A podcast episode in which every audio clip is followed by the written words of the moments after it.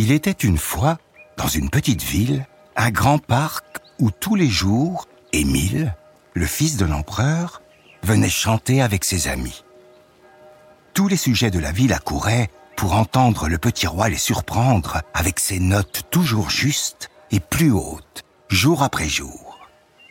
Ses talents étaient connus par-delà le royaume, et Émile recevait beaucoup d'amour et de cadeaux de la part de tous les rois environnants qui aimaient venir se balader dans le parc pour l'écouter chanter. Un jour, un jeune rossignol arriva dans la ville et fit son nid dans un des grands arbres du parc. Il chantait une mélodie si jolie et si enivrante que les passants se demandaient qui pouvait surpasser le petit empereur sans jamais se montrer. La légende de la mystérieuse mélodie du parc vint jusqu'aux oreilles du petit roi chanteur. Tout le monde ne parlait plus que de cet oiseau étonnant qui ravivait les cœurs par ses chants. Jaloux et vexé de l'intérêt porté à l'oiseau, Émile ordonna sa capture. Les amis d'Émile construisirent une grande et très belle cage en or pour que l'oiseau se sente tout de même pas trop à l'étroit. Une fois en cage, le rossignol fut forcé d'accompagner les chants d'Émile et de ne jamais le quitter. Émile, fier de sa trouvaille et de leur collaboration, ne s'intéressait pas du tout au confort de son rossignol. Ce dernier se sentait seul dans sa grande cage.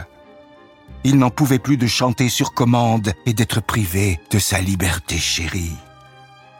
Au fil des jours, l'oiseau était de plus en plus déprimé et finit par ne plus chanter.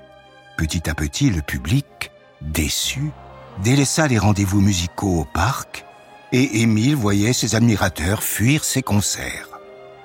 Émile toujours à la recherche de la perfection, se fit offrir un petit oiseau en métal dont le ventre, construit avec une boîte à musique, reproduisait le chant du rossignol à l'identique. Les concerts reprirent, et le public, charmé par cette nouvelle invention, en oublièrent le vrai rossignol, seul et délaissé dans sa grande cage dorée. Une nuit, alors que sa cage n'avait pas été refermée correctement, le rossignol parvint à s'échapper et retrouva son nid. Il reprit sa vie et ses chansons que certains sujets préféraient au chant de l'oiseau mécanique de l'empereur. Émile, très fier de son automate musical, le faisait remplacer dès que le mécanisme commençait à fatiguer. Seulement, plus le temps passait, plus la pile d'oiseaux cassés devenait haute, surtout que le chant de l'oiseau mécanique n'était jamais aussi beau que le chant du rossignol en chair et en plumes. Le public d'ailleurs se lassait du chant très industriel des automates et retournait écouter le rossignol sous son arbre. Émile, une nouvelle fois vexé, eut une idée pour provoquer son ancien collègue à plumes et fit jeter ces centaines d'oiseaux mécaniques cassés sous l'arbre du rossignol. Mon pauvre arbre, mon pauvre parc. Le petit empereur préfère vous polluer et faire mourir les fleurs autour de mon arbre plutôt que d'accepter ma liberté. Oh. Le rossignol pleurait à chaudes larmes, alors qu'Émile, très fier de son idée, le narguait. Je retirerai mes déchets si tu reviens chanter avec moi. Le rossignol, désolé, n'arrivait pas à choisir entre sa liberté et sa maison. Petit empereur, tu me demandes de choisir entre ma liberté et la sainteté de ma maison.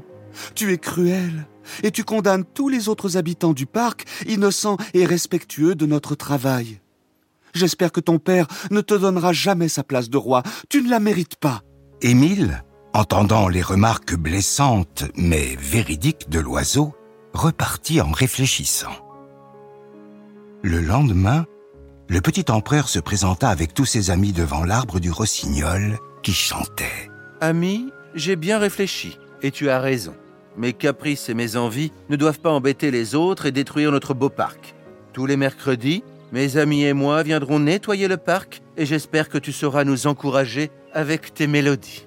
Le rossignol, très fier de la décision du petit empereur, se logea dans sa main tendrement Si vous chantez avec moi, la mission de nettoyage en sera bien plus belle et plus agréable. Depuis ce jour, le petit empereur et le rossignol se retrouvèrent tous les mercredis pour des après-midi concerts et nettoyage du parc. Toute la ville profita de ces moments et se mit à faire attention, à respecter la nature, consciente de tout ce qu'elle pouvait offrir. Le rossignol ne retourna jamais en cage, et le petit empereur n'osa plus jamais faire de caprice.